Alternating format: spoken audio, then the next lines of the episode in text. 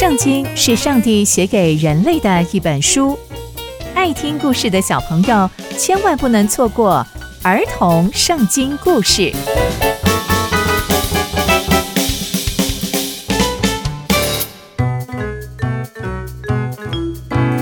各位亲爱的大朋友、小朋友们，大家好，我是佩珊姐姐。小朋友们，今天佩珊姐姐要大家分享的故事是大卫击杀歌利亚。我们在前一集中知道。大卫充满了信心，想要打败非利士人。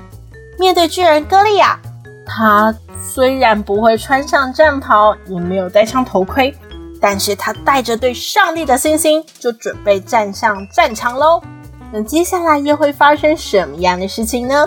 就让我们继续听下去吧。大卫拿着他的杖九颗石头，缓缓的。往巨人歌利亚的方向走过去，而那位非利士人，也就是巨人歌利亚，也往大卫的方向慢慢的走过来。两个人就这样越走越近，越走越近。那个非利士人啊，就是歌利亚，他看见大卫，就想说：啊，怎么是一个这么小的男生啊？年纪又小，脸又红红，长得还很俊俏。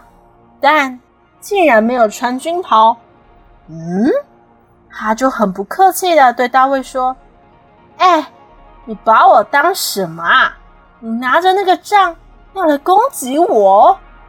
哎，你过来吧，我要把你杀了。”大卫就回答歌利亚说：“你来攻击我，靠的是你的刀、你的矛、你的枪，但是我来攻击你。”靠的可是万军之耶和华的名。我告诉你，因为你骂了以色列军队，所以今天上帝一定会把你交在我的手里。我告诉你，我一定会打败你，而且会让你一败涂地。这样，全部的人都会知道，以色列中有一位全能的神。而且我告诉你，上帝救人不是靠刀，也不是靠枪，因为啊。战争的胜败都是在上帝，上帝已经把你交在我们手里了。歌利亚就站起来，往大卫的方向走过去，大卫也往他的方向跑过去，要正面迎战。接着，大卫就伸手到他的口袋里，拿出了一块石头，就往歌利亚的头甩过去。没想到，就击中了歌利亚的前面的额头。没想到那颗石头就穿过去。歌利亚竟然是脸朝地倒下来了。就这样，大卫用击拳和一块石头就胜过了巨人歌利亚。大卫击杀了那个非利士人，但他手上没有任何一把刀。接着，大卫就跑过去，站在那个非利士人的身边，确定他真的死了。哇！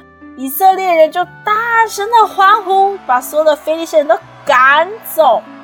哇！没想到大卫就这样获胜了，接着就回到耶路撒冷去。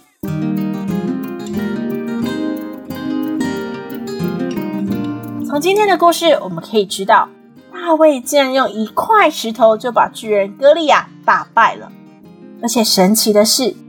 大卫用石头丢歌利亚，但歌利亚却是往前扑倒而死掉。